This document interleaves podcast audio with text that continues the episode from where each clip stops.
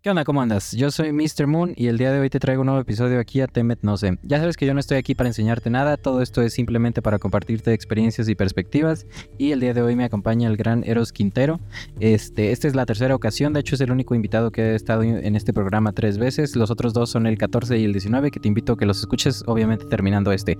Antes de comenzar, me gustaría que pudieras darle una calificación al podcast para que el, algoritmo lo empiece a recomendar un poco más. Ahí al principio te dice que si lo quieres calificar, eso me ayudaría muchísimo. Y sin más por el momento, pues en este capítulo hablamos un poquito sobre el peyote, los efectos, este, los cuidados de plantas también como el San Pedro, que es una alternativa para probar la mezcalina.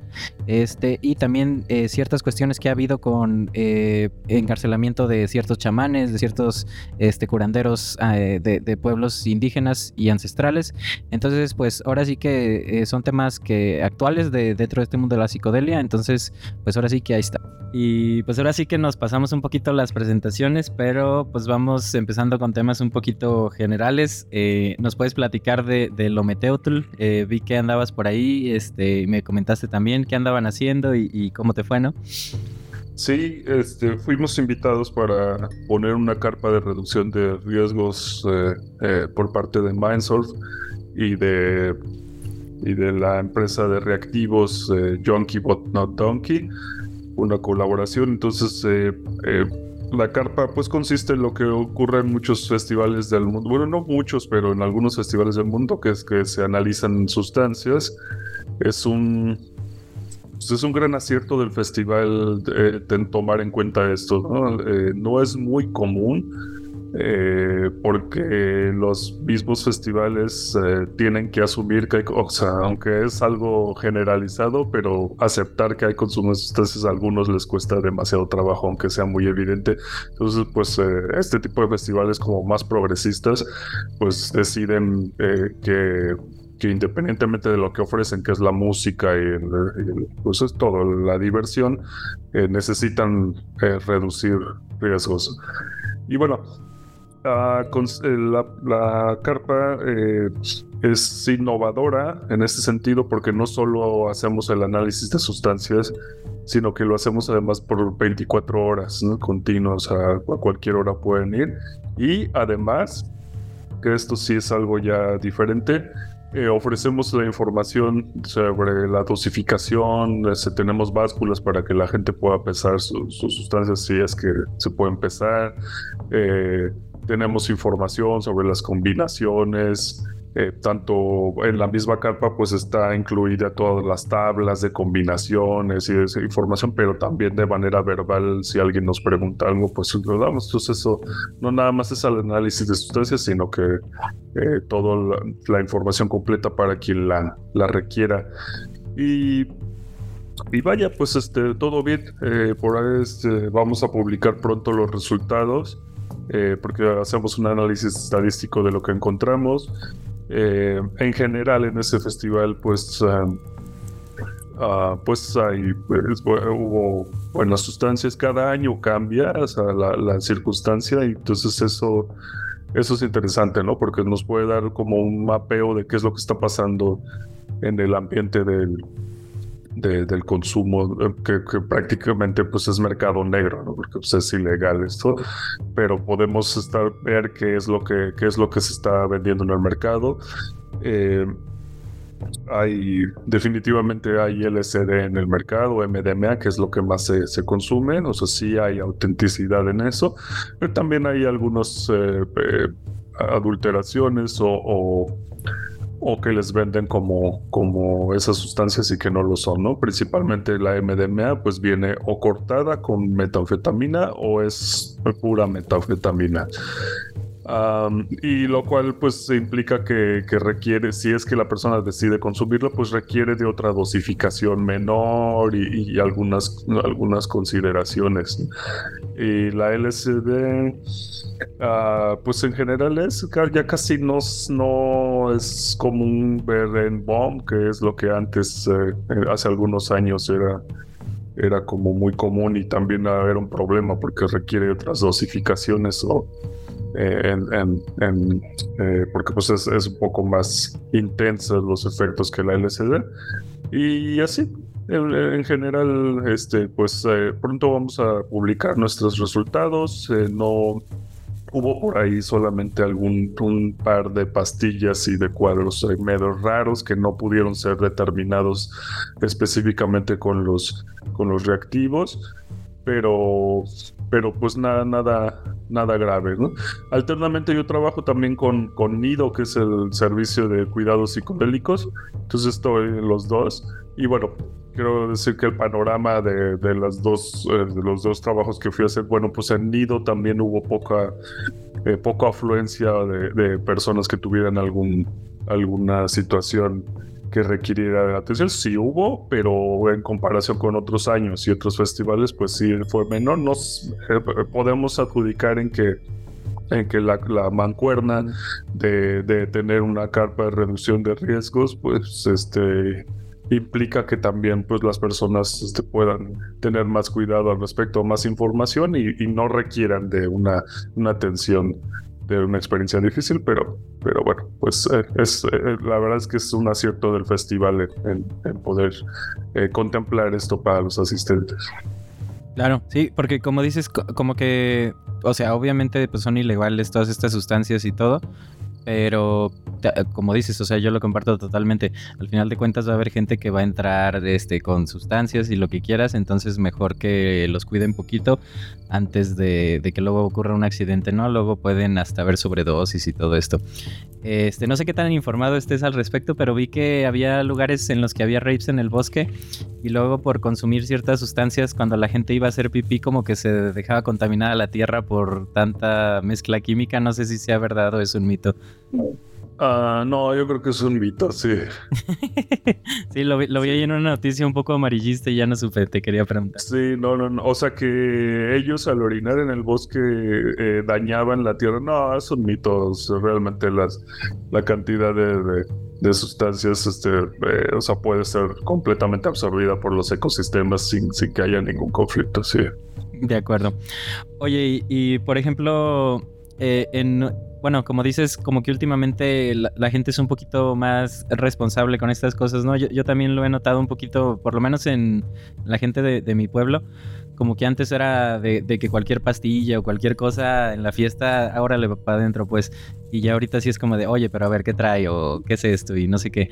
sí, sí veo que está funcionando todo esto de, la reducción de daños y todo esto, pero quería saber tu opinión. ¿Por qué crees que es importante esto de, reducir el riesgo, ¿no? De, que la gente sepa para qué y qué es lo que está consumiendo. Eh, pues eh, nos encontramos eh, los consumidores indefensos, ¿no? O sea, uno por la prohibición y otra porque no hay institución gubernamental de salud o de educación que tome estos temas. O sea, simplemente eh, lo más que te pueden decir es uh, no, no, con, las drogas destruyen o este, no consumas o cualquiera de esas campañas que, muchas personas hemos visto.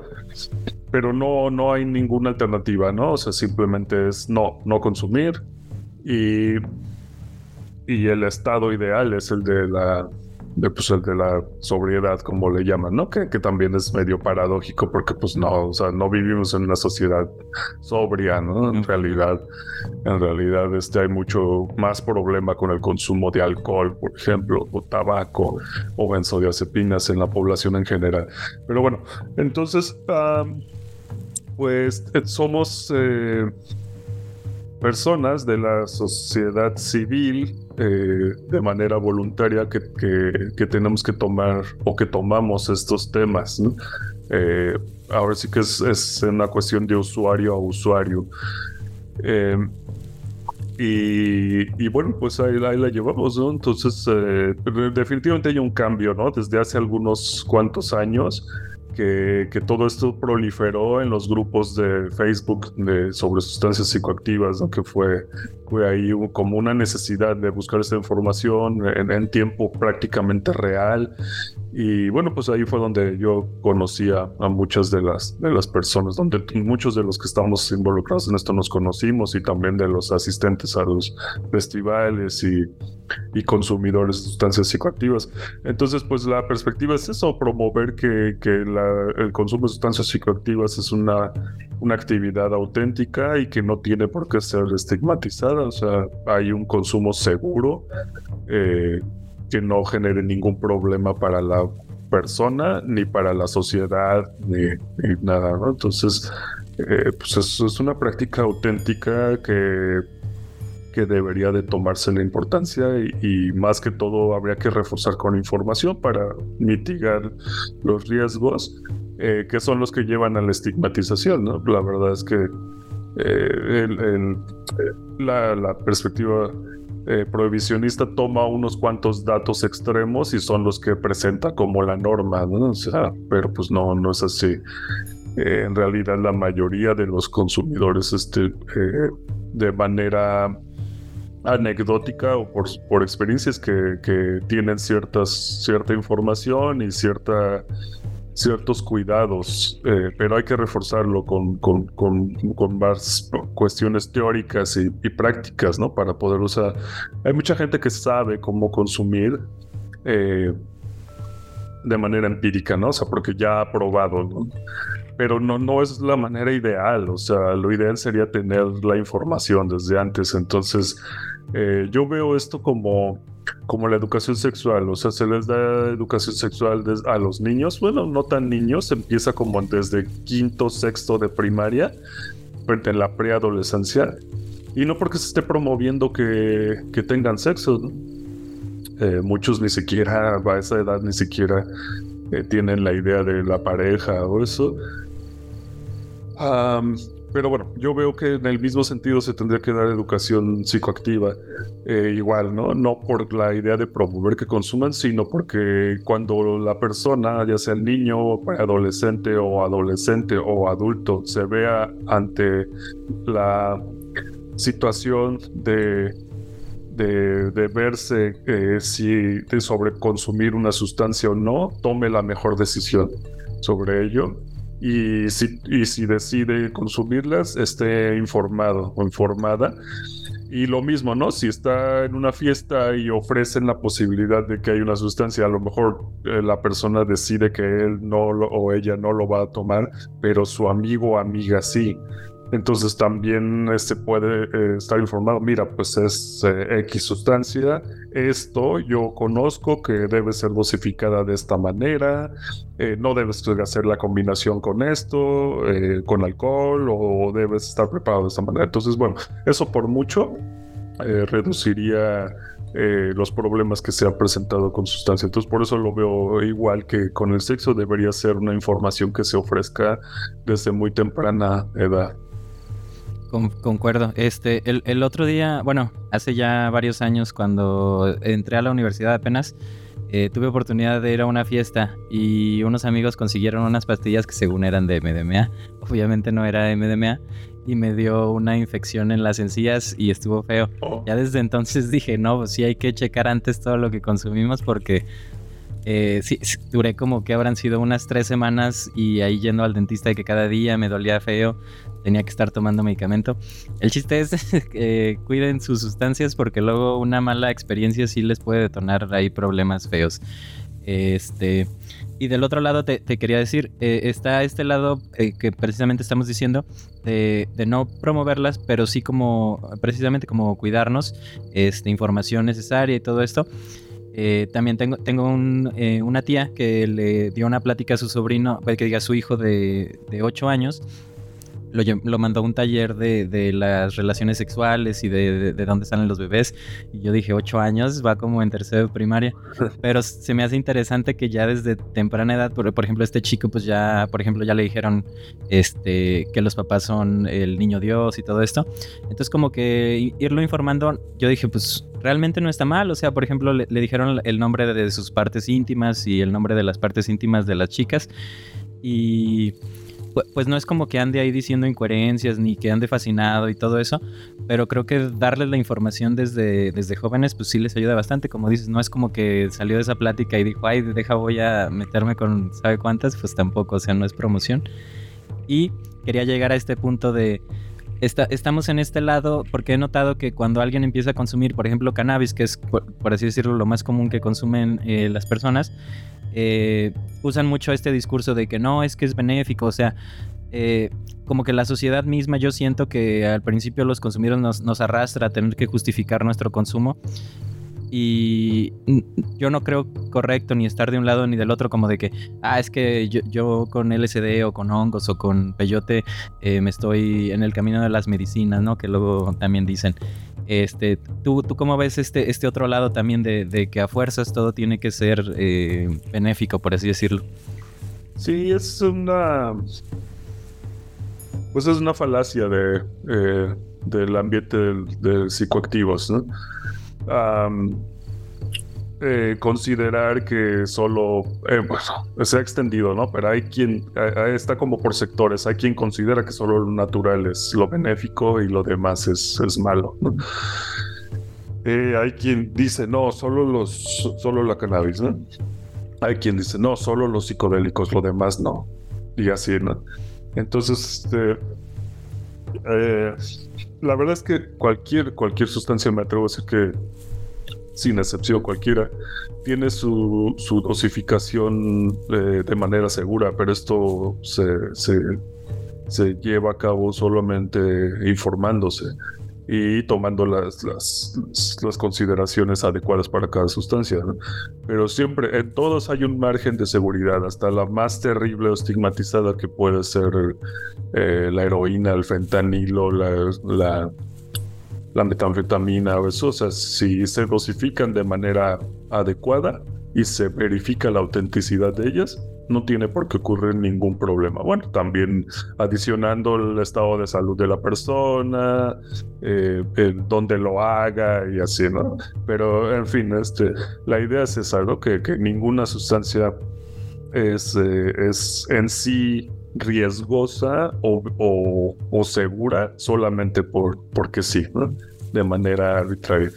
Y, y, sí, pues en el ambiente ocurre esto, ¿no? Este, tiene por ahí algún nombre, sobre todo en los psicodélicos, que se llama el, excepcionalismo psicodélico. Lo podemos extender, ¿no? Excepcionalismo enteógeno o algo así. y se refiere a a esta idea de algunas personas de, que solo esto es lo...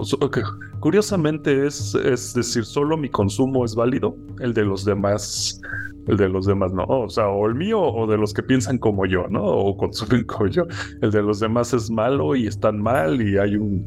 están en el camino de la perdición o del bajo astral o, o como se quiera, se quiera decir pero, pero es eso, ¿no? Una idea como solo yo estoy bien, los demás están mal, aún en estas, en estos ambientes en que se hace alarde de, de una expansión de la conciencia y eso ocurre en esos estigmas y esas eh, discriminaciones.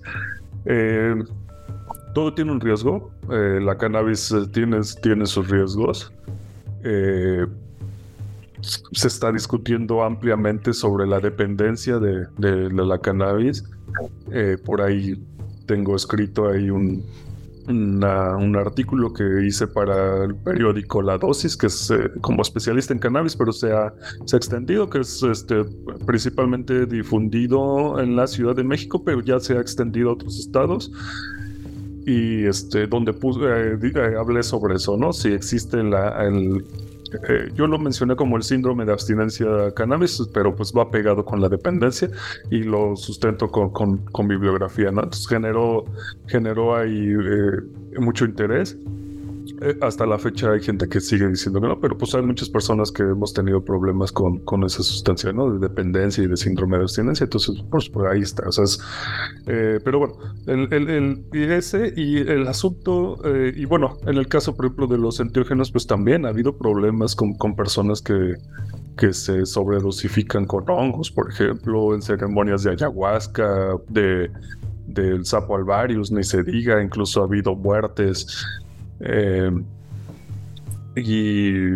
y, bueno, pues eh, eh, hay que considerar que, que, hay pues hay datos que hay que tomar en cuenta, ¿no? De, combinaciones también, igual que con cualquier sustancia, dosificaciones, del ambiente en donde estás, de cómo está tu estado mental, físico, emocional, incluso espiritual. todo lo que abarca en lo que es lo que se ve bajo la sombrilla de la reducción de riesgos y del set y setting. Eh, entonces, pues no, mi conclusión al respecto sería eso, que no, no hay sustancia totalmente segura ni totalmente riesgosa, es cuestión de, de información. Y pues es ahí donde, donde está el, reto, ¿no? Donde los que nos gusta divulgar eh, esto, eh, la información sobre esto, pues tenemos que reforzar. O sea, como dices, se ha avanzado bastante, pero, pero aún falta, ¿no? Sobre todo, lo que pasa es que es un cuento que no acaba, porque el trabajo está hecho con personas que ya tienen experiencia, que ya llevan años en esto, pero pero pues siguen entrando personas, ¿no? Eh, pues siempre hay gente nueva que, o gente que apenas está decidiendo consumir.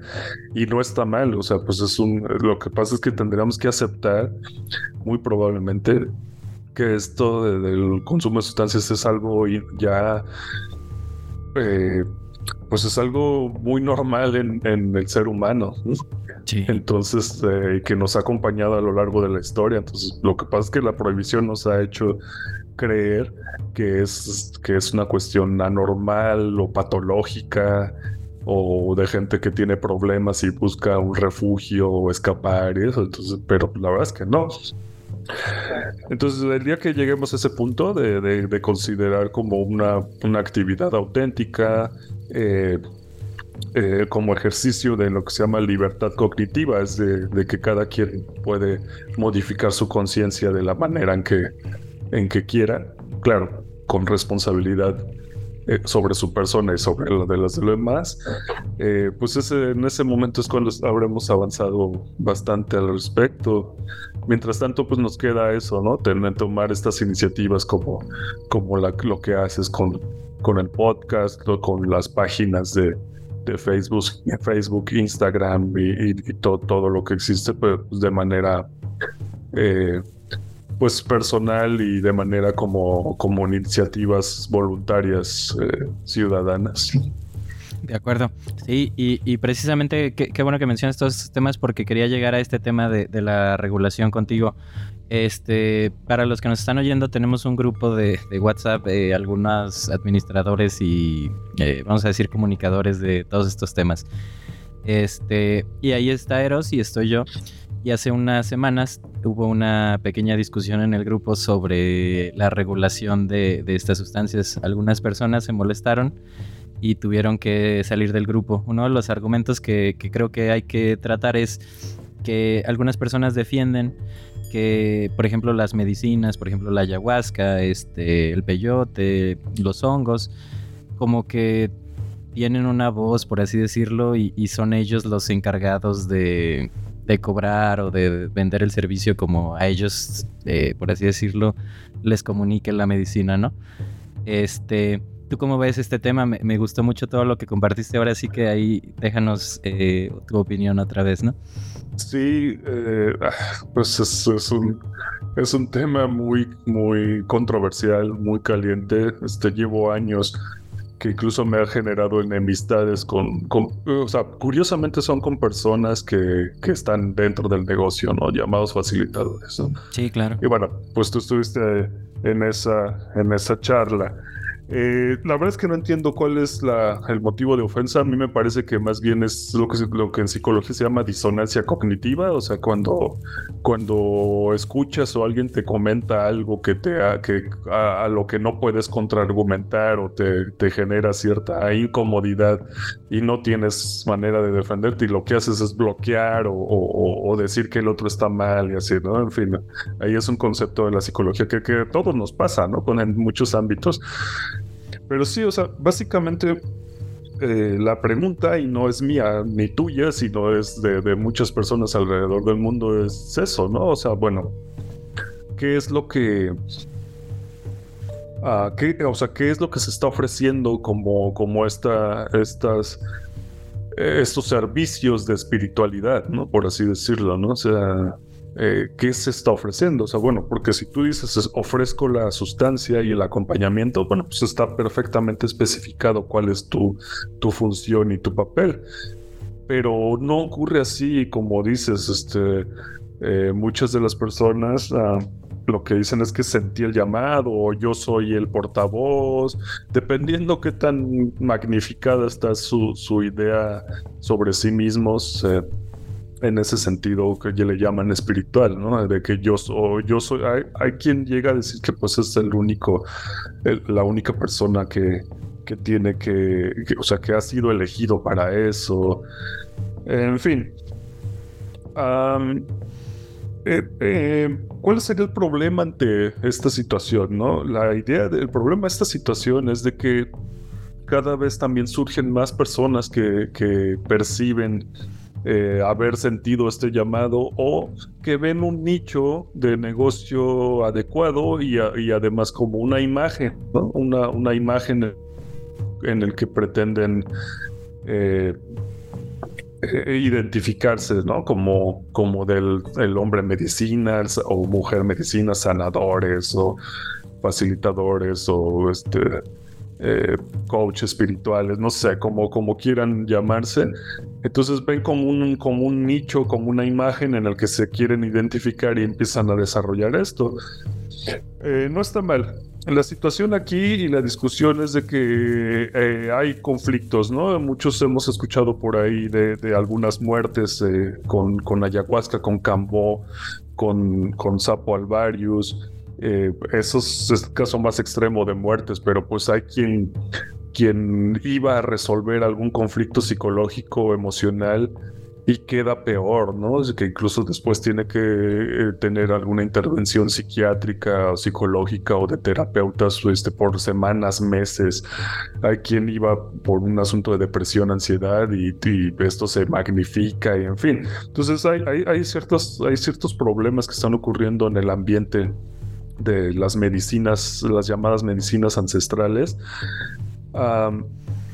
que pues no, que paradójicamente no concuerda con la idea de la sanación y del desarrollo de la, conciencia o la expansión de la conciencia. Entonces pues se llama la atención qué es lo que está ocurriendo. Eh, lo que puede estar sucediendo es que eh, en, este afán de, de, muchas personas de identificarse o de dedicarse a esta actividad, eh, pues les falta experiencia y es notable, o sea, hay muchos en que hacen combinaciones que no corresponden, eh, muchos eh, ni siquiera tienen la información adecuada, o sea, o, se les ocurre o repiten algo que, copiaron de, alguna página de internet o de otro facilitador, de cómo es que actúan estas, estas sustancias o estas plantas o extractos de animales o hongos y eso, volvemos a ser redundantes en el, asunto de, la falta de información. Eh, pero pues esto ya es llevado a la práctica y, sobre todo el problema es que se, se promueve como, como, tal, como tal, ¿no? Como medicina. O sea, muchos, en muchos círculos ya se ha trabajado esta idea de que es inadecuado llamarlas medicinas. Que, o sea, probablemente el, el, concepto que puede englobar es eh, pues enteógenos. Eh, pero con la acotación de que el potencial de, de, enteógeno, el potencial de introspección, el potencial sanador, psicoespiritual, se desarrolla. No es que la, propia la sustancia va a actuar como un agente farmacológico y va a entrar a tu cuerpo a limpiar las impurezas o, las situaciones, así como si fuera un artículo. Eh, como si fuera una sustancia de limpieza, ¿no? Eh, como cloro o algo así, esos, estos antizarros o limpiadores especiales para baños o eso en el que, bueno, pues tú lo, lo aplicas y efectúa una una, acción química eh, en el que limpia de alguna manera, ¿no? Esto, esto no ocurre así, ¿no? Y en muchos casos se está promoviendo de, esta manera, el simple consumo de la sustancia es lo que, lo que ejerce su, su actividad, ¿no? Este psicoespiritual. Eh, llegamos al punto en el que incluso se, se venden eh, por envío para que la persona lo haga en su casa. Y pues muchas de estas sustancias son, son muy potentes. y pues, eh, pues requieren de, de un eh, pues de consideraciones al respecto, ¿no? Sobre todo de pues de, de con qué puedes o no combinar, si estás combinando con eh, si estás consumiendo algunos fármacos, como es el caso de personas con depresión y ansiedad que llegan a tienen eh, este, tienen recetados prescritos algunos fármacos y a veces muchos de ellos no son compatibles con lo que les envía, pero pues en la búsqueda de esta eh, de, solución a su problema, se encuentran con estas publicidades eh, engañosas de que, eh, de que son la solución a su depresión, a su ansiedad. Se comunican, les envían el producto y, pues a que y algunas instrucciones para que lo hagan en casa. Entonces a veces es, una fórmula para, para el desastre o para, para que pueda salir algo mal.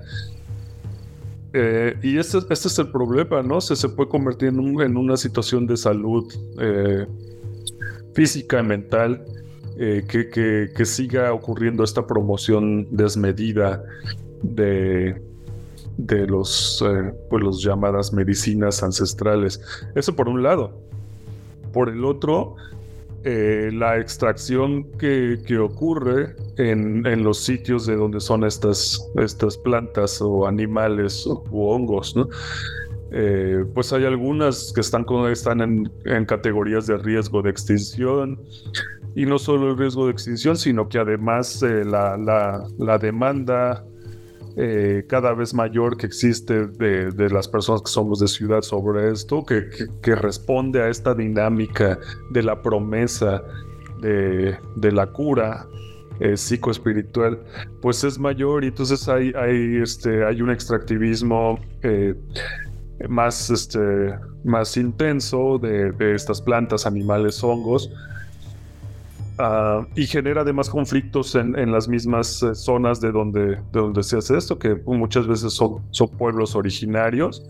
Eh, pues conflictos culturales, económicos, ¿no? De que pues las personas están disputando ya el negocio también, en fin. Eh, es, esto requeriría de, de todo, de, toda una charla particular, pero son, son varios conflictos que hay que considerar para que esa medicina ancestral te llegue a tu casa o llegue al, al facilitador y la, distribuya, eh, que no son asumidos, incluso son negados. Entonces, uh, pues esto, la, una de las propuestas es la de una necesidad de regulación eh, ¿Qué significa? Que, bueno, pues que haya una intervención. Para empezar, pues el activismo psicodélico, eh, por así llamarlo, se enfoca en que. en, en, revertir la prohibición que ocurrió desde los 70 debido a que hay suficiente evidencia para, para poder eh, determinar que no es sostenible esta prohibición con, con algunos psicodélicos, o, la mayoría entonces, eh, pues eso se está promoviendo. O sea, muchos hemos escuchado que en Estados Unidos eh, y bueno, pues en varias partes del mundo no se está promoviendo esta, esta, situación.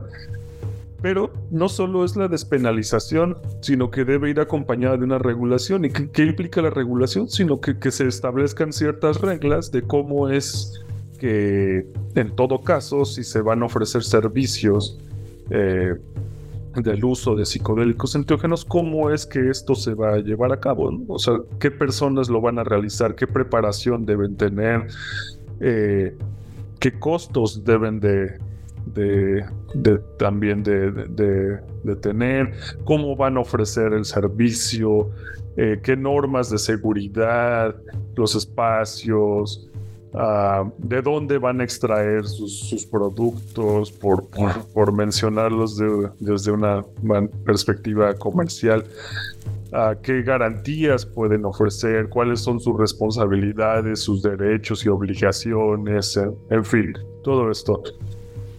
Eso es lo que implicaría una regulación. Eh, definitivamente la, la alternativa más adecuada sería una autorregulación, que la persona eh, eh, pudiera decidir sobre sí misma. Pero esta es una utopía, o sea, eh, sabemos que falta mucha información y a la par de que falta mucha información, no, pues tenemos muchos ejemplos de que no de que no somos autorregulatorios en este sentido. Entonces, a veces sí hace falta la intervención de, una organización como más grande, ¿no? No estoy diciendo gubernamental, porque pues, el gobierno poco sabe de esto, pero... Pero sí, o sea, en lugar de llegar a tener estos problemas de personas eh, que han muerto o que, o que quedan con alguna secuela, eh, ya sea psicológica o incluso hay de otro tipo, ¿no? Eh, que ya entra en, el, en, el, en el situación de lo de lo meramente espiritual, eh, eh, bueno, ahí nada más como mención, pues ha habido personas que incluso al acudir a alguna de estas ceremonias después requieren de una intervención del tipo eh, exorcismo, por, por, por, así decirlo. Entonces, bueno, pues esas son intervenciones que también hay que considerar y de los riesgos que hay que considerar. Entonces, bueno, esa es una propuesta, ¿no? De que, bueno, si, si esto lo vamos a extender como una práctica, pues habría que definir ciertas eh, eh, situaciones en las que hay que regular. Ah, eh, sobre todo para, para ofrecer esta, esta perspectiva de responsabilidad en el consumo.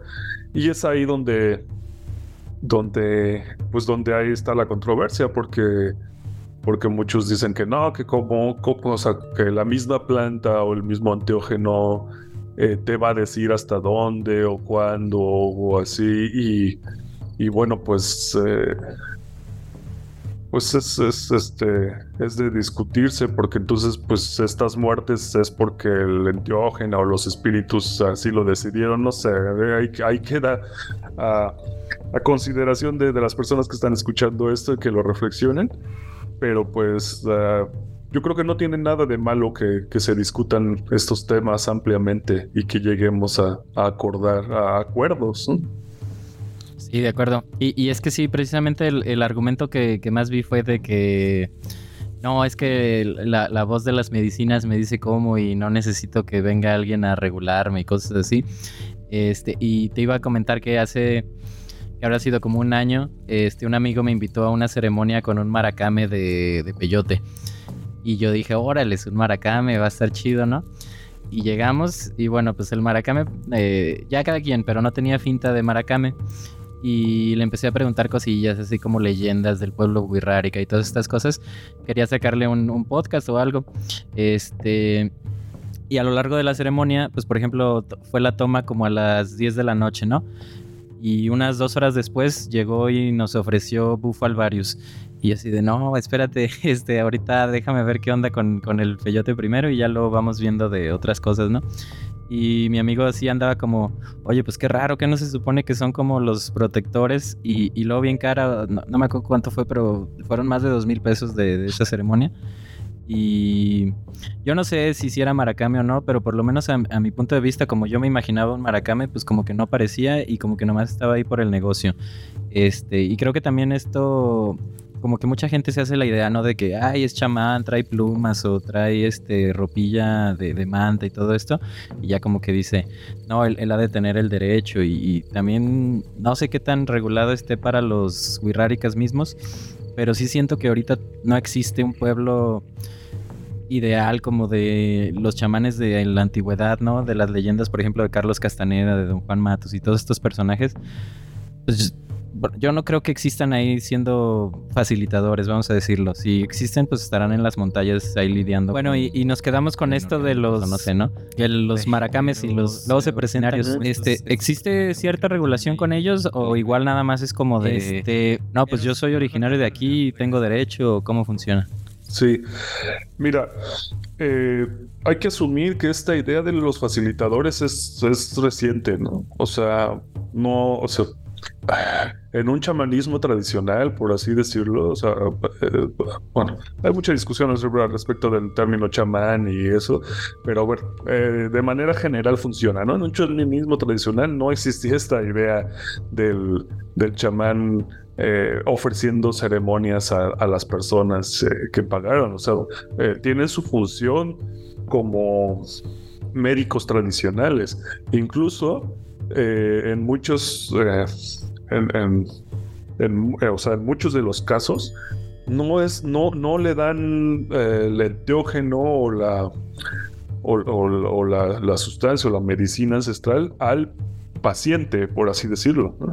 Sino ese es el, es el chamán el que lo consume y de esta manera es que tiene la revelación de, de, dónde está la enfermedad o, o, qué tipo de enfermedad es y, además qué plantas son las, necesarias para, para poder tratarla, ¿no?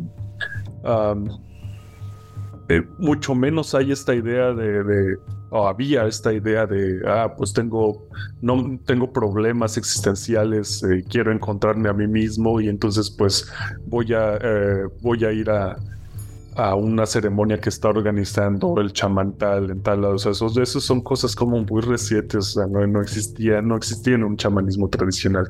El caso de los wixárikas, eh, pues bueno, la única excepción legal en México acerca del uso de estas eh, plantas, animales y hongos, bueno, sobre todo plantas y hongos que están clasificadas como sustancias prohibidas.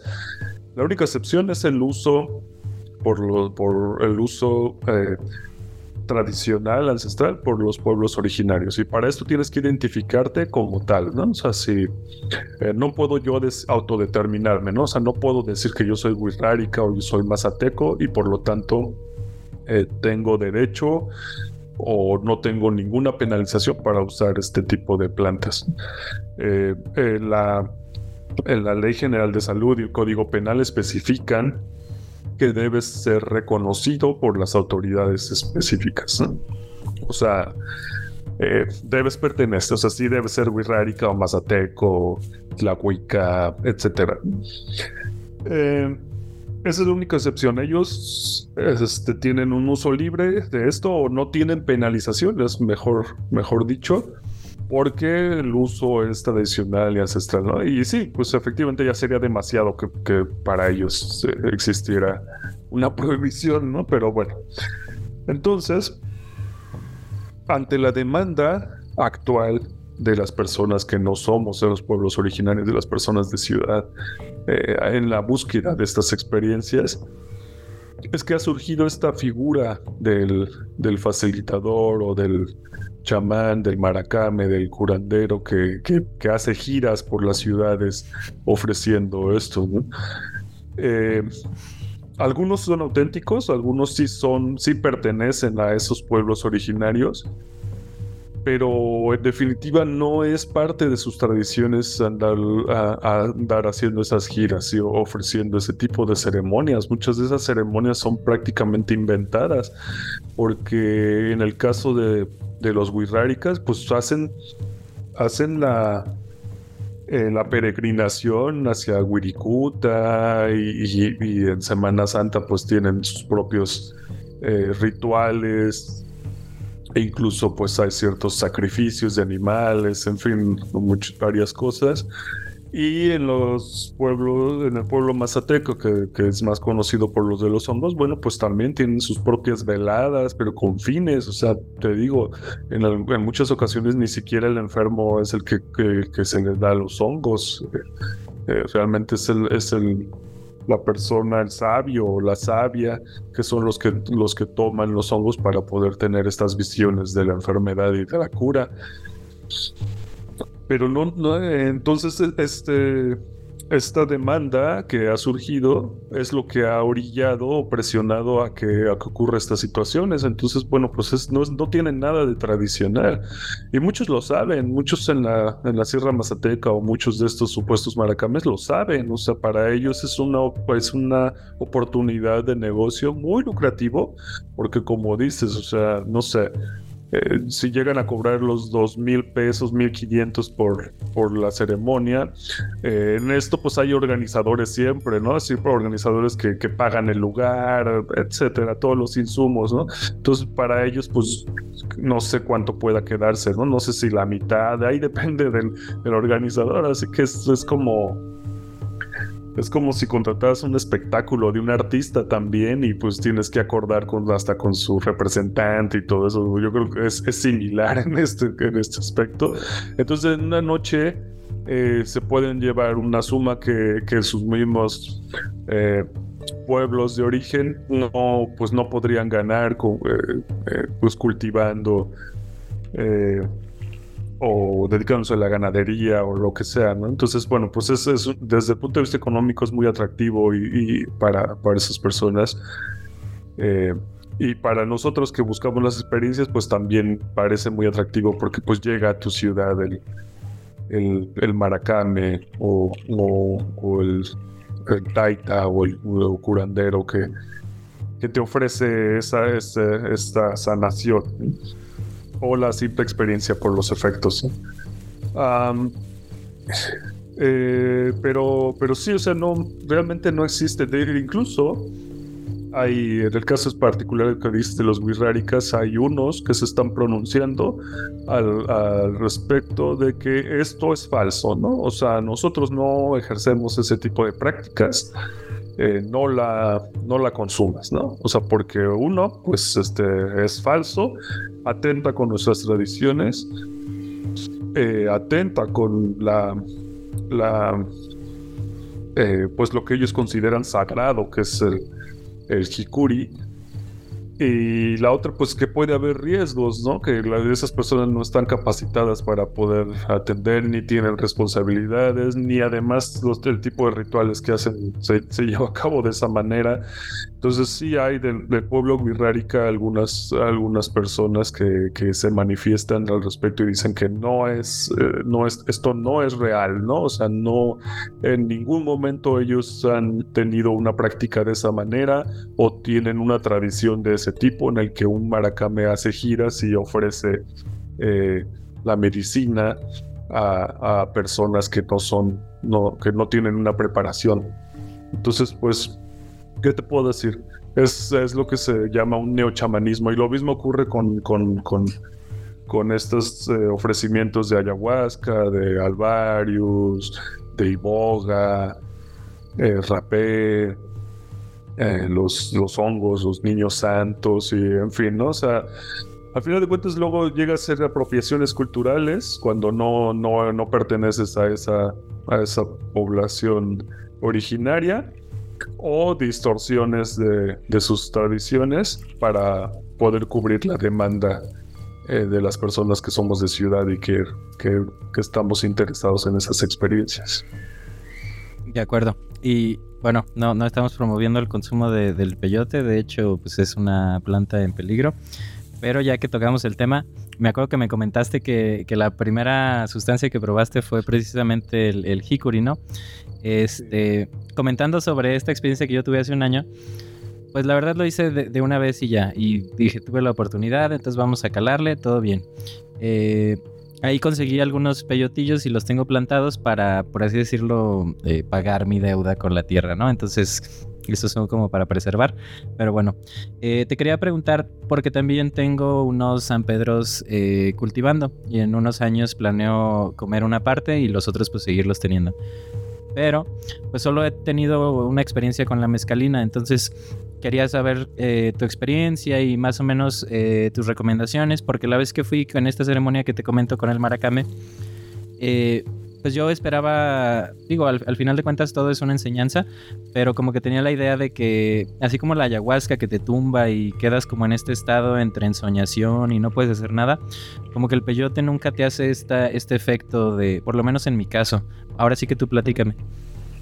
No, este, sí es muy potente, o sea, definitivamente cuando entras eh, es una experiencia, este, muy trascendental y maravillosa. Ya si nos enfocamos como específicamente en los efectos, te puedo decir que sí, o sea, eh, efectos de intensidad en cuanto a los colores, distorsiones, evocaciones de, figuras geométricas que, recuerdan a estos tejidos eh, de, pues, pues, no solo de, México, ¿no? Sino pues hasta del Amazonas, de África, o sea, toda esta, esta esta geometría sagrada que, ha sido clasificado eso, entonces eh, te puede ocurrir bajo, bajo los efectos, ¿no? Entonces por ahí, por ahí como que faltó algo. Ahora, la otra es que también nosotros, las personas que no, no tenemos ningún, ningún camino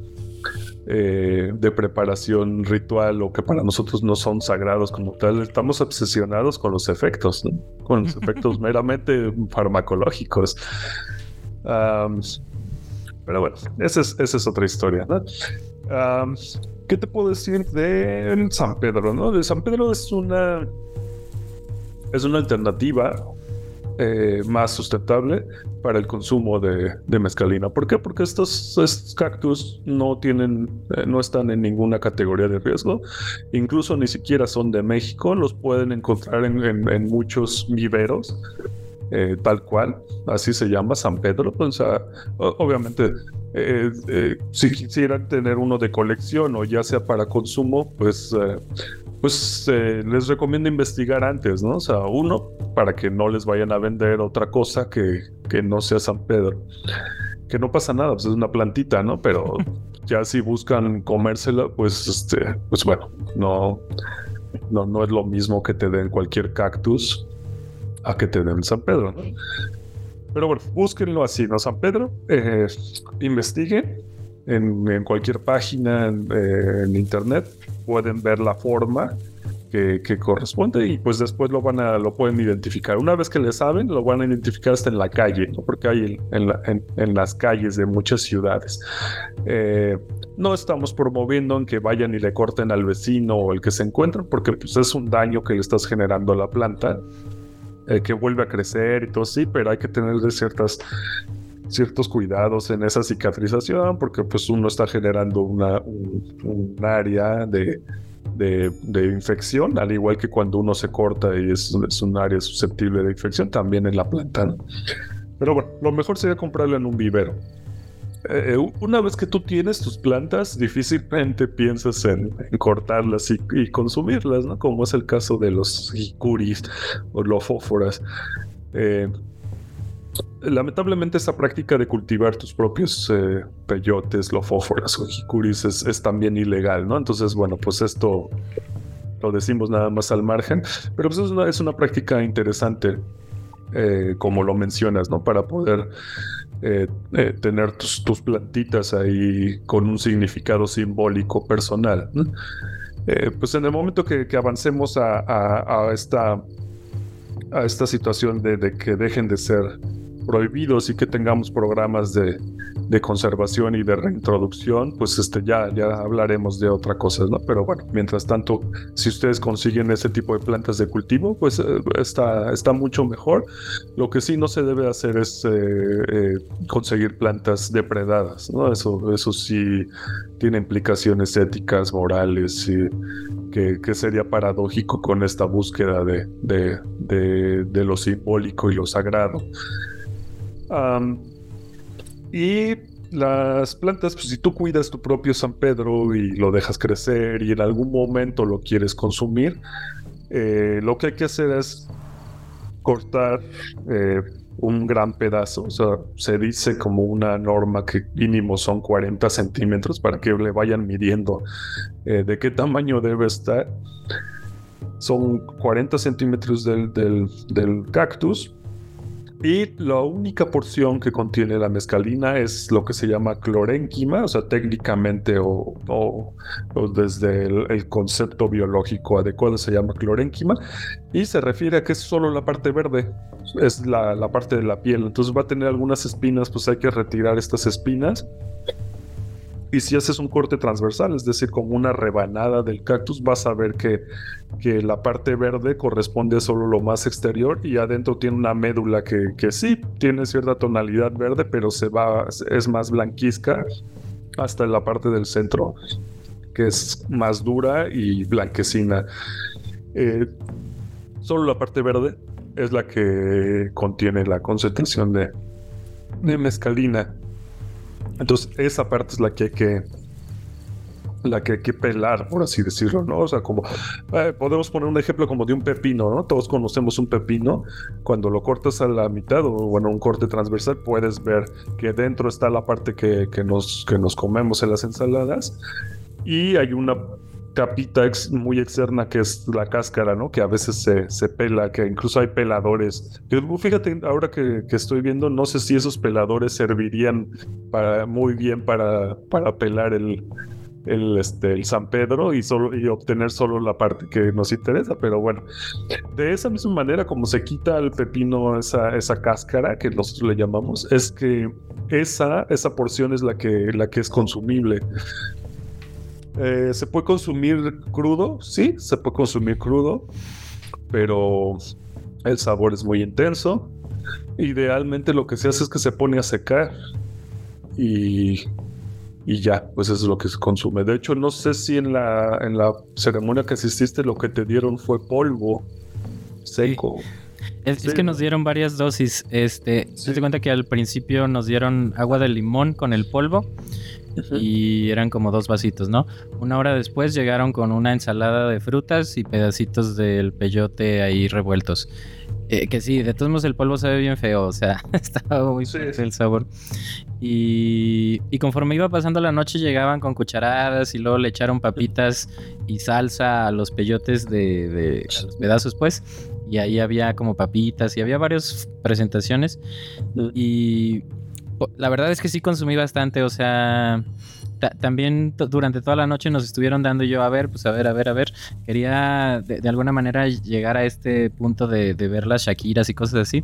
Eh, no, no fue mi caso, no fue mi, mi acercamiento como tal, pero como que sí me quedé con vamos a decirlo con la espinita de una experiencia fuerte con San Pedro, porque también te digo que al mismo tiempo este, estaban con el bufo y luego algunas personas le estaban poniendo cambó y cosas así, como que no me sentía seguro, porque luego también llegaban y nos decían, oye, pues te regalo esto, que no sé qué, y yo, no, no, no, gracias, ahorita no, pero como que tienes las defensas bajas, ¿no? En ese momento. Sí, sí, sí, eso es, es, algo muy común en este tipo de ceremonias, ¿no? Como hacer bueno, ahí por lo menos se lo regalaban. Hay quien te pasa el menú, ¿no? O sea, ah, bueno. Eh, hay, lugares en donde. De hecho, había una organización, esta de Ayahuasca Internacional, este, que daba giras por todos lados y eso, y o sea, literalmente pasaban el menú, obviamente como si fuera hotel o restaurante, ¿no? Ya después, este, oye, es que te hace falta un bufo, como dices, ¿no? Ah, pues sí, estaría bien para entrar más y ya, obviamente, pues te van haciendo tu cuenta, ¿no? Claro. Eh, porque pues cada una tiene, tiene su costo y así, ¿no? Pero bueno, esa es, otra historia, pero así eso es así como buffet. Ah, sí, entonces uh, puedes secar estas cáscaras y después hacerlas como polvo, o sea, se muelen. se usa comúnmente estos molinos para café, funcionan perfectamente, se hace polvo y la manera de polvo pues es, una forma como de ir midiendo las cucharadas y, eso. Y eso, básicamente, este, es esa situación. ¿Qué decir al respecto de cuántos cucharadas? Eso es, muy subjetivo, porque la, hipótesis más aceptada es que la mezcalina que producen eh, estos cactus, bueno, pero si estamos hablando del San Pedro, eh, y bueno, también del, del jicuri, es, en respuesta al estrés ambiental. Entonces, entre, más ese estado esté eh, más mescalina van a producir. Por eso es que los chicuris de, cultivo no son aptos para el consumo eh, con estos fines, porque contienen, o sea, como están muy bien cuidados, no contienen este, realmente muchos alcaloides. Eh, entonces son, son, son meramente eh, de ornato, ¿no? O por el valor simbólico que, que cada quien le tenga. Pero eso, o sea, y entonces eso, eso me lleva a que el San Pedro, que conseguiste en tu vivero y eso, eh, muchas veces antes lo que, lo, que hacen es someterlo a cierto estrés eh, ambiental, como no, no regarlo durante mucho tiempo o ponerlo en la oscuridad o algo así, ¿no? Esto ya con fines de consumo. Y, ya, entonces eso, eso me, eh, esto lo, mencioné porque no, no podemos decir cuántas cucharadas, cuántos gramos, eso porque pues eh, como al ser una planta pues no contiene la misma cantidad de, de sustancias todas. Entonces pues ahí tendrán cada quien que irle, que irle midiendo. Eh, y pues sobre todo investigar, ¿no? O sea, investigar qué, qué, consideraciones hay que tener para, para el consumo de esto, dónde se va a hacer, eh, no recomendaría hacerlo en, un parque de la ciudad o en el centro de la ciudad, pues. este, mucho menos en un rave. en fin, ya son cuestiones que cada quien que, esté interesado en, el mismo camino de la preparación. Para muchas personas será tan tedioso estar el cultivo y la preparación que, que no quieran acceder a esto y pues se van descartando así. Pero quien quiera acceder, como tiene que hacer muchas cosas para llegar a ese punto, pues me supongo que, no tendrá problemas en investigar y entonces verán esas cuestiones de set y setting, eh, si quieren eh, usar ya como elementos transpersonales para, para generar su propio ritual y eso, bueno, pues ya ya es asunto de cada quien, pero bueno, pues el tip de, cuál es la parte y eh, que se consume del San Pedro, eso pues ya está puesto sobre la mesa. De acuerdo. Y, y sí, como dices, este, bueno, ya, ya llevaba buen tiempo buscando estas plantas, ya sea el Hikuri o el, o el San Pedro. Desde que empecé en estos temas habrá sido hace unos 6, 7 años. Y pues nunca había tenido oportunidad, o sea, no, no había, no estaba muy de moda antes de la pandemia, todas las ceremonias ni nada de esto, entonces pues no, no había dónde. Y hace unos días, para las personas que están interesadas, este, pues ahí me mandan mensaje o lo que quieran. Hay una, hay un vivero en Guadalajara, que ahí este, encontré el San Pedro. Y, y pues me compré uno hace un año y vi que era fácil de crecer, entonces ya llevo un año con él y sí creció bastante, pero dije, no, este, este ya está muy bonito, como tú dices, como que te encariñas. Entonces me compré otros, según yo, para consumir, pero quién sabe si también me acabo este, encariñando porque es todo el proceso, ¿no? O sea, por ejemplo, también este, cultivo cannabis y con mi mamá. Es que también es una actividad que hago con mi madre. Entonces, por ejemplo, por el 10 de mayo fue que le... Es como obsequio y no, porque están en su casa, pero pues su casa también es mi casa. Entonces, este, le regalé los peyotes y ahí estuvimos preparando el sustrato y todo esto, como dices, parte de un camino, ¿no? Entonces, como que me está gustando más el hecho de conocer, por ejemplo, eh, cuánto tarda en enraizar el, San Pedro, todo lo, el proceso que lleva este trasplantarlo y todas estas cosas, pues yo he aprendido muchísimo más de las plantas que lo que esperaba del efecto en sí psicoactivo, ¿no? Y creo que también está bien bonito y está bien interesante eh, enamorarse de, de estas cosas, ¿no? Sí, sí. Sí, pues, uh, pues sí, te encarillas, ¿no? Ahora, no, no, no, es una práctica, o sea, es invasivo el corte, pero en la zona de corte, o sea, se queda la parte enraizada y ahí salen, salen brotes, ¿no? Ah, ok. Ah, sí, entonces no se pierde, o sea, solamente hay que tener cuidado de que esa planta que cortaste no la expongas a una alta humedad, o sea, que no se riegue para que se seque perfectamente la parte, se cicatrice y de ahí salen brotes y tendrás una bifurcación y seguirá creciendo, ¿no? Eh, pero bueno, esto lo, lo, estamos mencionando solo con el San Pedro, ¿no? Con el, con el peyote y sí, ya es otra historia y pues no, ahí no, no estamos recomendando que vayan a cortarlos.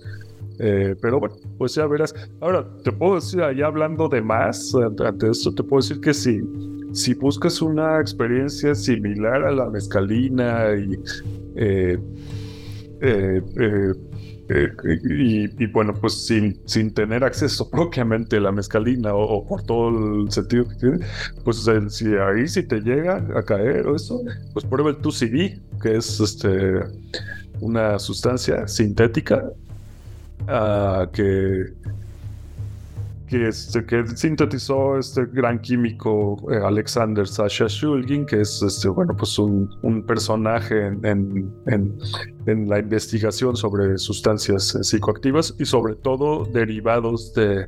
Eh, diseñó muchas, muchas sustancias eh, basándose en la molécula de la mescalina, ¿no? Pero bueno, si te llega a, por ahí o, tienes la oportunidad de, consumir tu CV, es una experiencia eh, muy acercada a, la, de la mezcalina y pues este Eh, y pues también, eh, al igual que la LCD, como que correlaciona más con nuestros, nuestras perspectiva de ciudad y eso, ¿no? Y, estoy seguro que, claro, hay que verificar que sea auténtico y todo. Estoy seguro que ahí sí vas a obtener los efectos que, esperabas. de acuerdo. Ah, pero sí, pero hay, que, hay que considerar que, es tú, CD2 se ve y no tú sí, que es el polvo rosa. Eso, es otra cosa. De acuerdo. Sí, de, hecho te iba a decir que, que sí he llegado a, estar eh, presente cuando hay según tu CV, pero por lo mismo de que no tengo una manera de testearlo, desde la experiencia que te digo de la infección de las encías, como que ya no consumo nada que no sepa exactamente lo que es. Y te iba a preguntar, ¿dónde, dónde puedo conseguir este reactivo? ¿Cómo puedo comprobarlo?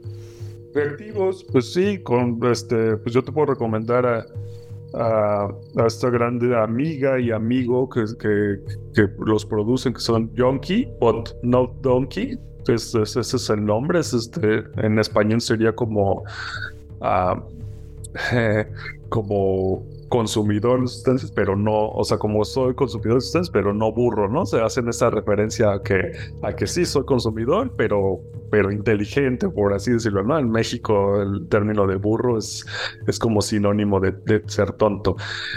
Yonky but no donkey eh, son, es una empresa eh, de mi gran amiga Electra y de Leo. Eh, y ellos, eh, ellos eh, producen estos, estos reactivos, los pueden encontrar en Mercado Libre. y ya, pues tienen ahí un set de 5 o 6 reactivos. los más comunes son, son como unos 3, en el que puedes identificar varias sustancias, ¿no? Entre esas las más usadas, LSD,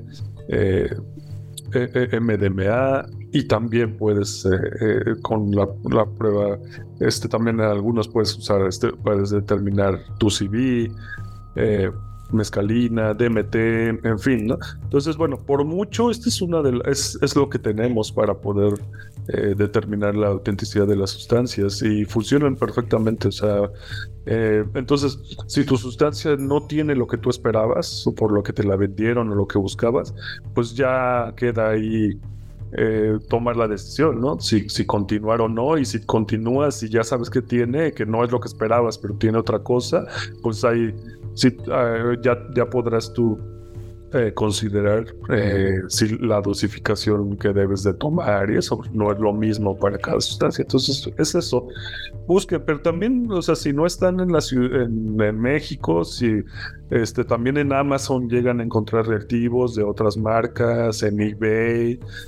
Eh, en fin, los reactivos no son ilegales, son legales y es la única alternativa que tenemos eh, para realizar este tipo de pruebas en casa. Es muy fácil eh, hacerlo. Van a venir con una con un con una tarjeta o un papel en el que te dan una clave de colores y, que corresponde a la sustancia. Solo hay que tomar un poco de un fragmento de la sustancia, de la pastilla, del papel, del polvo, lo que sea, es algo mínimo colocarlo en una superficie adecuada, que principalmente es de cerámica, blanco, para poder determinar el color, y se agrega solamente una gota y esperar, ¿no? Y va a tener un color que si lo checamos con, el, con la guía, que te debe venir en tu reactivo, pues ahí podrás determinar qué, tipo de sustancia es, ¿no? Eso es muy fácil, cualquier persona lo puede hacer, y es por mucho la, la una actividad de reducción de riesgos muy importante.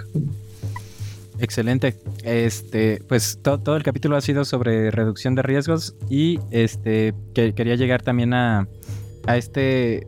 bueno, primero comentar que eh, vi en las publicaciones de Mindsurf, que es esta asociación a la que pertenece Eros, que ya hemos hablado. Este es un colectivo, perdón. Eh, y eh, fueron al Senado y llevaron una planta de ayahuasca y tuviste la oportunidad de ahí estar en el foro. ¿Nos puedes platicar un poquito de todo este evento? Sí, fue el Foro Intercultural de Medicina Enteógena, ¿no? Así, así fue denominado. Eh, la verdad es que es un hecho histórico. Eh, en el que en el Senado se estén llevando a cabo este tipo de discusiones. Eh, es controversial también, en el sentido de que, bueno, pues siempre hay desconfianza con los legisladores y, la, y, es fundamentada, ¿no? O sea, los diputados, senadores, en este caso las, las, senadoras involucradas, pues en realidad, pues para ellos es una plataforma política, ¿no? O sea, independientemente de, de eso. Pero, pero es necesario, este, yo me di cuenta que es necesario que la discusión se lleve a cabo a estos niveles políticos, porque al nivel de usuarios, así como este tipo de podcasts y todos los demás programas y páginas que, que tienen diversos compañeros, pues se queda solamente limitado en, en, cierta población interesada. Realmente no hay una proyección ante la ciudad, ante los ciudadanos, eh, eh, o sea, la población en general y menos ante los tomadores de, decisiones, ¿no? Que serían los legisladores. Nosotros, bueno, en otro ámbito de la, de la psilocibina ya hemos tratado de de llevar la información al presidente de la República y eso, y pues no, no hemos tenido éxito. Entonces es necesaria que haya una figura con este poder político ya dentro en el que, pueda difundir. Entonces el foro eh, intercultural de medicina enteógena se refería a eso, a una, una, una charla, un diálogo entre llamados expertos del área científica y médicos tradicionales que fueron invitados para que expusieran eh, su opinión al respecto. Ah, muy interesante, te digo, es controversial para muchas personas en eh, cómo se designa quién, tanto quién es experto como quién es médico tradicional adecuado para discutir esto. No, definitivamente no hay una representatividad de los pueblos originarios porque es imposible que, se represente a todos. Pero bueno, ahí está, ahí está ocurriendo estos foros, son hechos históricos. Eh, y fue interesante, eh, la, discusión era con respecto a la, ilegalidad de esto y, la, y a la posibilidad de una regulación, de una regulación que incluya a todos los saberes eh, y que sea muy adecuada para, para México. Eh, muy interesante. te puedo decir que los médicos tradicionales que acudieron eh, curiosamente se pronunciaron a favor de una regulación, que sí, o sea, ellos están interesados en eso. Eh, no quieren que se toque sus tradiciones, o sea, no quieren que se haga una copia de, eh, de sus, o sea, una apropiación de sus tradiciones. Y se pronunciaron en contra de la figura del facilitador, porque consideran que que es una transgresión a, sus tradiciones, ¿no? Y a su actividad, que consideran que es peligroso porque no están preparados, que porque los médicos tradicionales llevan una preparación, que incluso a veces desde niños, y, no solo por el conocimiento de las plantas, sino pues con una preparación iniciática, espiritual, eh, consideran que, es un negocio nada más y que eso transgrede eh, a los espíritus de la naturaleza y de, estas plantas, hongos y animales. Entonces, ante eso te lo puedo decir, ¿no? O sea, yo, eh, quien, tenga oportunidad de verlo, por ahí está también, lo pueden encontrar en internet, en Facebook o en YouTube, del Senado.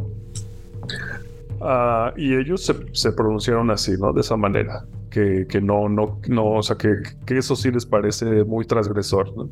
Y la parte científica, eh, terapéutica, dicen, bueno, sí, o sea, no es lo que nosotros manejamos, pero, pero si hay evidencias, si hay investigaciones y a las personas de ciudad que somos los que estamos teniendo sus cuadros depresivos de ansiedad y estrés postraumático, que es a lo que nos funciona eso, bueno, si a ustedes les funciona eso, pues se puede, se puede llevar a cabo tanto la investigación como, como ya los tratamientos eh, terapéuticos. Algunos proponen, proponen que sea una mezcla, por eso es eh, intercultural, eh, que sea una mezcla tanto de, la, de los conocimientos científicos y las evidencias con sus tradiciones, entonces que sean médicos tradicionales los que puedan tener injerencia en estos centros terapéuticos de medicina enteógena, que si, si queremos proyectarnos a un futuro que a lo mejor exista, o un instituto de, psicodélicos o instituto de antiógenos que, que,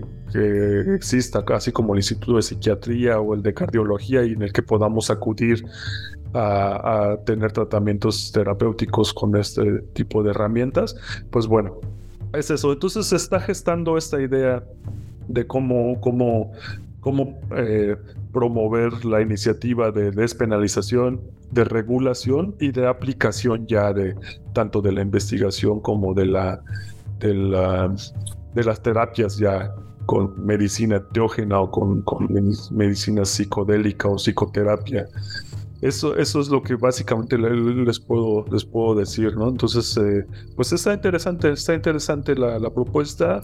También es algo que es imparable, pues en Estados Unidos se está, se está despenalizando eh, los enteógenos eh, y los psicodélicos.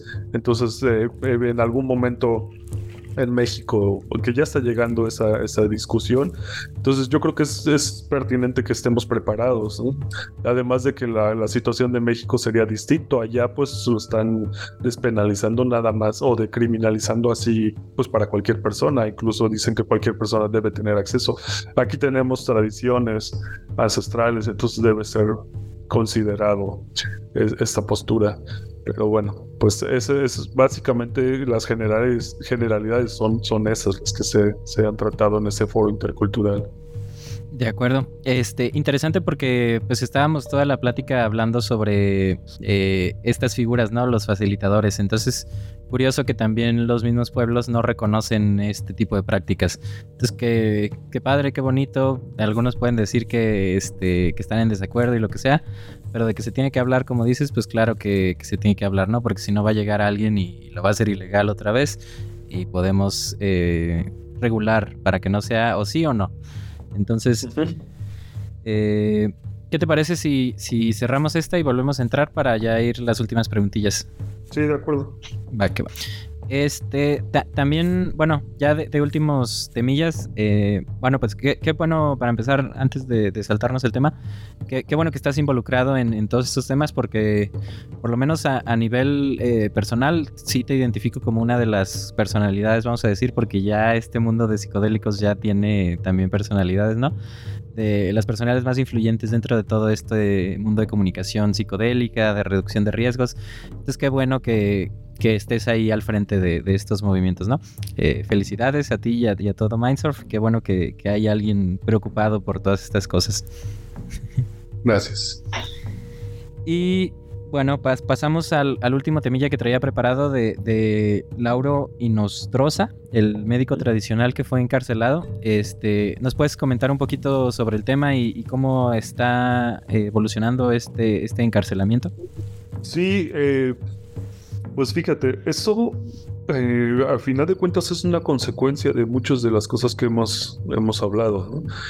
Eh, la masificación eh, sobre estos, estos temas o esta, esta, esta situación de que, de que se está difundiendo demasiado las propiedades eh, sobre, sobre los enteógenos y esta masificación de las ceremonias, pues ha llevado a afectar también eh, a cierto, a médicos tradicionales que pues tienen, tienen todo un camino recorrido en esto. te puedo decir que antes, hace algunos años, no había ningún problema incluso en los aeropuertos. Los médicos tradicionales que venían del Amazonas con, eh, con ayahuasca o con cualquiera de sus herramientas de trabajo pasaban perfectamente, ¿no? Porque pues este tienen, o sea, pues son sus herramientas y hay, hay acuerdos internacionales incluso el que pues ellos eh, o, a la vez, incluso los, los inspectores aduanales, pues ni sabían qué, ¿no? O sea, pues pedían una bebida o una, o algo que no, pues no tenían ni idea de ese pues pase, ¿no? Entonces no, no había ningún problema. Pero curiosamente fue a partir de algunos uh, incautaciones de grandes cargamentos de, ayahuasca, o sea, grandes, y no por médicos tradicionales, sino por, para alimentar el mercado el mercado negro, por así decirlo, ¿no? El mercado este que estamos hablando neochamánico de facilitadores, que no son ellos. Los médicos tradicionales traen la ayahuasca o lo que utilicen lo traen con ellos, porque pues es parte de su herramienta. eh, no, lo, no lo tienen que esconder ni enviarlo por paquetería ni nada de eso. Entonces eh, hubo algunas eh, incautaciones de, de este, sobre todo de ayahuasca, pero bueno, ha habido de, de otras cosas más en el aeropuerto, ¿no? Encontrando pues, incluso este, pues bastantes kilos de, de, esta sustancia. Porque bueno, muchos dirán la ayahuasca es líquida, ¿no? Bueno, es que ya hay métodos en los que lo hacen como crema, ¿no? Como pomada, entonces pues ya son kilos, ya no son litros, ¿no? Y esto lo hace más concentrado. Y sí, o sea, esto pues metido en maletas o escondido, tal cual tráfico como se hace con, la cocaína, con la cannabis, con la heroína, con cualquier otra, otra de esas drogas ilegales este, de traficado de, la misma manera. Eh, y bueno, pues eso llamó la atención ¿no? de, muchos de los inspectores aduanales y de las policías encargadas de, inspeccionar esto. Y a partir de esos que se enteraron que, pues, lo que contiene, ¿no? que contiene DMT, que es una sustancia fiscalizada y prohibida y eso, pero bueno, pues la ayahuasca no solo contiene DMT y además no, no, es, no contiene DMT en cantidades. Lo que está prohibido de la DMT es extraerlo y, y, transportarlo, ciertamente, o venderlo, pero la DMT, contra la ayahuasca, no es ilegal ni en México ni, ni en sus zonas de origen, que es principalmente Perú o Colombia. Bueno, pues ante esa situación, hay no solo Lauro, hay varios este, médicos tradicionales que llegaban a México para trabajar y entonces fueron detenidos en, la, en el aeropuerto por los, ah, inspectores aduanales con, sus herramientas de trabajo, en este caso ayahuasca, y fueron procesados como por tráfico. Ah, el último pues fue Lauro, es este Lauro Inostros, es, es un es un médico tradicional de Perú eh, él inició en este camino desde los 10 años.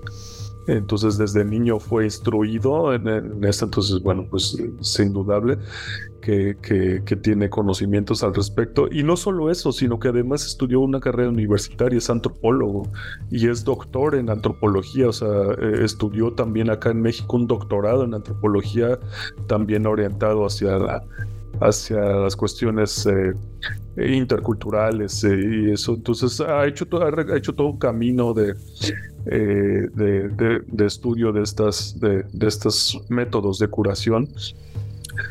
fundó acá en México un instituto que se llama Intampac, que, que se, se, se encarga de de hacer conexiones y tejer redes entre, entre las medicinas tradicionales de varios lados eh, yo tuve la fortuna de ser invitado por el mismo Lauro a, algunos de sus encuentros. Eh, tengo anécdotas muy, muy bonitas. Por ejemplo, alguna vez me invitó a hablar sobre las investigaciones que se estaban haciendo eh, pues sobre los psicodélicos y esto, ¿no? Los enteógenos. Entonces, pues yo, yo estaba como muy ah, preocupado y muy ansioso al respecto de cómo les voy a hablar a los, a los chamanes, si así le queremos llamar, a los, auténticos, a los médicos tradicionales sobre las investigaciones. O sea, ahí sí dije, pero bueno, pues hay que cumplir. Así que Lauro me invitó, pues adelante. ¿Y cuál fue mi sorpresa? Que al terminar de hablar sobre lo que se está haciendo, se acercaron Ahí sí son ya, o sea, si queremos denominarlo así, son verdaderos chamanes, ¿no? Y chamanas, o sea, son mujeres que, que de tradición llevan un camino recorrido dedicándose desde la infancia a esto.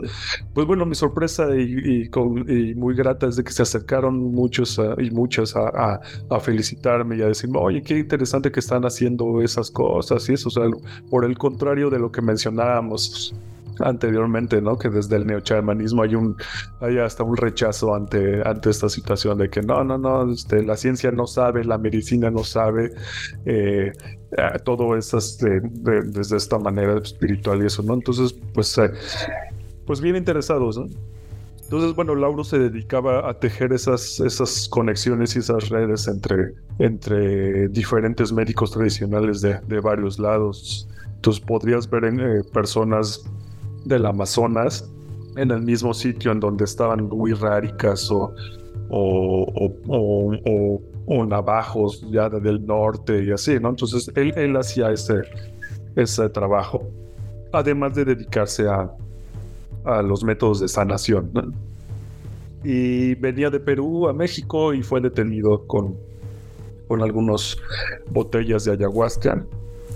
Eh, para las policías y los inspectores, pues una, primero decían que traía precursores de, para la extracción de, de sustancias, ¿no? Como de cocaína y algunos precursores, ¿no?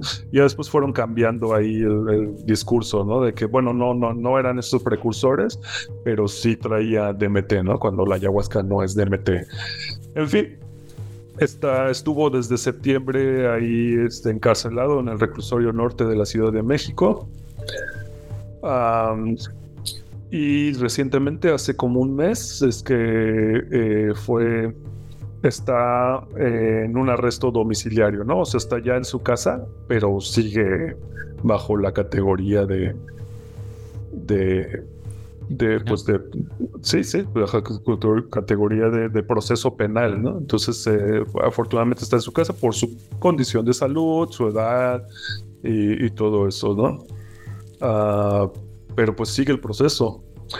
Entonces, pues realmente es una injusticia, es una injusticia que, que ante la imposibilidad de las autoridades mexicanas de poder determinar eh, y, su incapacidad de, su desconocimiento acerca de lo que es la medicina tradicional, puedan señalar y detener y procesar a una persona, eh, un médico tradicional, como si fuera un narcotraficante.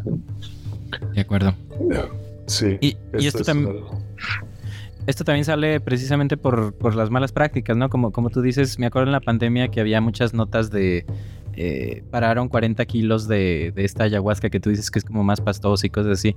O sea, sí realmente ya era, vamos a decir, eh, se veía raro el asunto de, de esta distribución y por culpa de unos pues pierden todos. Eh, yo no sabía todo este background que trae este señor Lauro Inostrosa, pero qué interesante también lo que comentas de que los mismos eh, chamanes o personas de conocimiento pues se interesan por este otro lado porque como comentaste también hace rato, luego nosotros como hombres de ciudad queremos apropiarnos de, de todas estas tradiciones, ¿no? Entonces, desde nuestro lado, que es esta sociedad un poquito más moderna, la manera de introducirlas pues sería a base de estudios científicos, que es todo lo que ya están haciendo algunas personas, que tú promueves también, por ejemplo, la psilocibina. Entonces, interesante que este otro punto de vista chamánico como que se interesa también de, órales, cómo están descubriendo ellos eh, o esta sociedad, este hombre eh, moderno, el, mismo, la misma planta que nosotros usamos para esto, pues para esta, esta nueva sociedad la usan para esto. Se me hace, se me hace bastante interesante y, bastante, pues bueno, que, que, haya personas así. Una tristeza que esté por allá nuestro amigo Lauro. Ya iremos trayéndoles actualizaciones a las personas que están interesadas en el tema. Yo no sabía, la verdad. Y bueno, eh, comentario así último. Me, dijiste que trabaja desde los 10 años con estas medicinas. Me recuerda a, los relatos de Jacobo Greenberg en sus libros de los chamanes, que no es como, precisamente, no es como que, porque también hay muchas personas y, y me cuento en uno de ellos que la primera vez que pruebas algo de esto, como que dices, órale, esto debe probarlo todo el mundo y traes tus ideas como mesiánicas y todas estas cosas, es bastante normal pero del, de, llevarlo a cabo como que tú seas el mensajero y todo esto, pues ya ahora sí que depende de cada quien. Entonces, hay, ciertos personajes en varios libros, en varias eh, sagas, vamos a decir, por ejemplo, la de Don Juan, en los libros de, de Greenberg también, de estos procesos iniciáticos, vamos a decir, que es un paso avanzado en el proceso de los chamanes cuando consumen estas cosas, ¿no? Por ejemplo, me acuerdo de, de Don no me acuerdo cómo se llama, Don Silverio. No, Don Silverio es el de TikTok. No, no me acuerdo cómo se llama. Eh, que le cae un trueno, ¿no? Y dura en coma varios años que se hace de los graniceros. Entonces, pues son, son varios eh, métodos, varios caminos que, las mismas plantas y las mismas eh, tradiciones ancestrales pues llevan a cabo. Y pues bueno, ahora sí que como último tema, hace, hace ratito, todo el rato hemos estado hablando de la reducción de riesgos y todo esto mencionamos también este proceso iniciático, vamos a decir, llamado en caminos mágicos así. Este, tú que eres un poco más científico, un poco más, eh, vamos a decirlo, pues sí, científico, biólogo, todo este background que tú traes, Eh, ¿En qué punto, cómo consideras que es una preparación necesaria antes de consumir una sustancia psicodélica, no?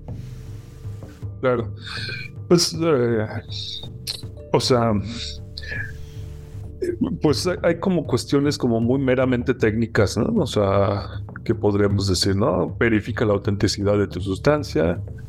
Eh, una vez que la verificas, eh, eh, la dosificación, o sea, adecuada. Y, el siguiente punto, o sea, sería como esas tres, tres. El, el tercero sería set y setting, ¿no? Que se refiere a que las condiciones del lugar eh, y, las tuyas, ¿no? Las físicas, emocionales, eh, psicológicas, espirituales, estén en, en, lo, en, lo, más óptimo, ¿no? Al momento de decidir consumir la sustancia. ¿Por qué? Porque este tipo de sustancias lo que hacen es magnificar muchos de los eh, estados en los que nos encontramos, ¿no? Entonces, si tú estás triste, y consumes estas o tienes ansiedad y, llegas a consumir este, esta sustancia, lo que puede suceder es que se magnifique este estado eh, psicológico emocional y que tengas una, mala experiencia. Entonces, bueno, idealmente se promueve que, sean consumidas cuando todo, todo está eh, bien configurado, o sea, todo. Y también que el lugar y el momento sean el más adecuado. O sea, ya hace rato mencionamos algo sobre eh, consumir en el centro de la ciudad o cosas así que pueden no ser lugares adecuados para todas las personas. Entonces, estas son consideraciones que, que, que tomar, ¿no? O sea, la duración de la sustancia, el LSD que dura más de 8 horas. Bueno, pues que no tengas nada que hacer en por lo menos este, 12 o hasta 15 horas o todo el día. Y que además durante esas 8 horas de efecto estés en un lugar donde te sientas seguro, donde estés confortable, donde tengas todo lo, necesario como eh, pues básico este es el agua, ¿no? Básico para hidratarte, pero que además pues puede haber algunas frutas, alguna comida si es que lo deseas, algunos dulces, que esté cómodo, eh, para que puedas recostarte o puedas sentarte. La música, si a alguien le gusta la música, pues que sea la adecuada para ti, o sea, en fin, eh, como cada quien pueda, pueda, eh, pueda configurar su, su propio su propio contexto para vivir estos efectos psicodélicos. Entonces, todo esto es, bien importante para que la experiencia sea la más, la más adecuada. Eh, y, básicamente es eso, o sea, investigar, investigar eh, por lo menos estas situaciones que estoy mencionando, estos tres puntos, investigar cómo determinar la autenticidad de sustancia, cómo determinar la dosificación y cómo configurar su set y setting. Ya quien esté interesado en, en, profundizar, pues entonces ya, ya puede eh, inmiscuirse en lo que llamamos psiconáutica, ¿no? Que ya es, este, ya es algo más, es como ya un paradigma y metodologías y, fundamentados en, en, perspectivas incluso filosóficas acerca de la exploración de la conciencia, ¿no? Eh, no solo con sustancias psicoactivas, sino con meditación, sueños, con danza, en fin, ¿no? Eh, y ante eso, pues, este, los llevará inminentemente a, profundizar en libros que incluso, como tú has comentado, ¿no? Los de Carlos Castaneda, Jacobo Greenberg, y no solo eso, ¿no? Timothy Leary, eh, Terence McKenna. Entonces, eh, dependiendo de la profundidad a la que quieran llegar, es que los irá llevando por, por ese camino en donde podrán, podrán ya tener más conocimientos y una y una visión más amplia de lo que es la exploración de la conciencia. Aquí como estamos hablando solo de sustancias, pues también es, es, bastante importante y bastante rico esto, este, obtener estos conocimientos porque entonces eh, sacarás mayor provecho de tus propias exploraciones y reflexiones de, esos asuntos. Entonces, pues igual, eh, igual y la gente puede eh, de sus prácticas psicodélicas podrá obtener beneficios eh, para las actividades que realice, ya sea en el aspecto de creatividad, para, para las artes, para la ciencia, no sé, o sea, habrá gente, hay gente que se ha inspirado, incluso, por ejemplo, abogados que después de una toma de ayahuasca deciden eh, dedicarse a, a, las leyes este, sobre los enteógenos, algo así, que es el caso de los que, los que defienden a, estos médicos tradicionales. Entonces, eh, en fin, o sea, yo creo que hay, hay, hay una aplicación práctica a la vida cotidiana de, estas experiencias que cada quien debe buscar y es la manera en que podemos eh, como integrar las, las, experiencias psicodélicas y con enteógenos a la cultura y a nuestras vidas. Entonces, bueno, pues eso, eso es una amplia es una amplia perspectiva, una amplia visión de lo que, de lo que esto puede ser y que nos lleva de manera recursiva a algo que mencionamos anteriormente, que el, el consumo de sustancias o, la, o, la exploración de la conciencia por medio de, psicodélicos o, enteógenos son ejercicios de, de, libertad cognitiva y y, que, y que pueden traer beneficios no solo para la persona, sino también para la sociedad, si es que traemos algo interesante de, esas prácticas. Entonces, pues eso, esa es como la, utopía eh, de todos los entusiastas de los psicodélicos, ¿no? Poder eh, integrar a la cultura eh, las visiones que hemos tenido bajo, bajo estas experiencias psicodélicas. Claro que sí. Que, que como tal, o sea, claro que es una utopía que, que alguna vez sea parte, pues. Pero yo, yo sí he notado, por lo menos dentro de mi círculo cercano, de personas que no estaban nada involucrados, cada vez más curiosidad, ¿no? Tal vez no acercarse directamente a, oye, pues vamos a echarnos unos hongos al bosque, algo así, pero sí como de, oye, y, si alguna vez este, me ofrecen tal, ¿cómo sé que, que sí es? O, por ejemplo, ya, ya hay muchas dudas que, que, dejan ver al respecto, ¿no? No es el rechazo que antes percibía, por lo menos en mi círculo.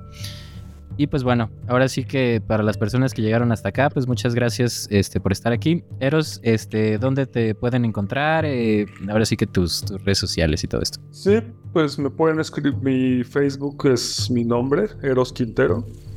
Eh, Instagram es ErosQR. básicamente esos. Me pueden encontrar también en la página de la Sociedad Mexicana de la Psilocibina, en las de Mindsurf. Y y eso, mi, mi, correo electrónico pues también es mi nombre, erosquintero.hotmail.com. Pero bueno, pues en las redes sociales eso me pueden escribir para lo que se les ofrezca. Casi siempre estoy dispuesto a... Mucha gente me escribe eh, para pues preguntarme alguna duda sobre, sobre alguno de estos aspectos que hemos mencionado acá. Eh, o recomendaciones de algunos libros, eh, en fin, todo, todo, lo que eh, habitualmente estoy dispuesto a, a poder este, apoyar a la gente que, que, tiene dudas o que, o que requiere alguna recomendación. Ahí me pueden encontrar y con gusto podemos, o si me quieren invitar a, alguna charla, algún podcast, algún evento, o quieren invitar a Mindsurf a, a que llevemos la carpa de, de reducción de riesgos, este, con, con mucho gusto nos lo podemos platicar. Y pues ahora sí que ahí estuvo. Ya sabes que si te gustó, te invito a que se lo compartas a las personas que creas que les puede interesar. Este, otra vez, si no le has dado calificación al podcast, eso ayudaría muchísimo a que el algoritmo lo empiece a recomendar un poco más. Y pues sin más por el momento, ahí te ves en el espejo, el espejo de la realidad.